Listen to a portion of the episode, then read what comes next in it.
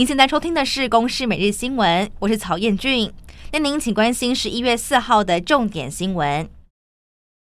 新冠肺炎疫情，国内新增两例确诊，分别是一例意大利入境，还有一例本土个案。指挥中心指出，这起本土个案是本国籍男性，从十月十九号开始出现了全身倦怠、呼吸喘和食欲不振等症状，在十一月二号因为症状持续，而且有发烧，就医采检确诊，研判是旧案。至于在屏东东港安泰医院，三号是打疫苗出现的问题，他们错把八十八名要是打莫德纳第二剂的长辈们打成了 AZ。从深夜开始，陆续有民众感觉到不适，就医挂急诊，主要是头痛、发烧，还有肌肉酸痛等症状。有四位已经返家休息，四位急诊留观。为了了解国人的新冠疫苗保护力，长庚医院的疫苗第三季加强针试验计划在上个星期通过了卫福部的核准，将会在下个星期正式展开。对象是有高接触风险的第一线医护人员和航空机组人员等等，人数共四百人。长庚医院希望经过第三季的施打临床试验结果，协助政府作为拟定第三季疫苗施打政策的参考。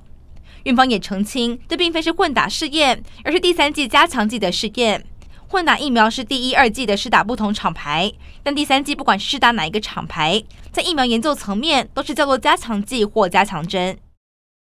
台北捷运在三号、四号两天惊传两名男子持刀，导致通勤旅客的人身安全出现问题。根据了解，三号晚间在捷运台电大楼站亮出剪刀，和民众争执不爱坐的林姓男子是捷运持刀惯犯。光是从二零一九年到现在，陆续犯下了五件捷运系统内持刀挥舞、口角肢体冲突等危安的案件。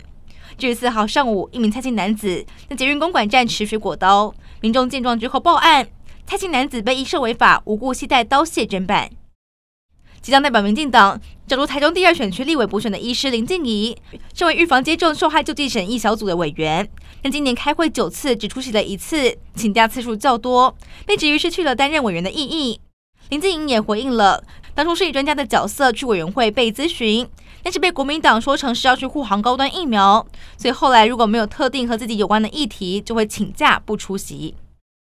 联合国气候峰会正在进行当中，全球碳计划发布报告表示，整体而言，今年的二氧化碳污染只会略低于二零一九年所创下的纪录。而除此之外，在清单中也显示，全球销量最佳的丰田汽车。在环保组织绿色和平的车厂减排排行榜当中，敬陪末座。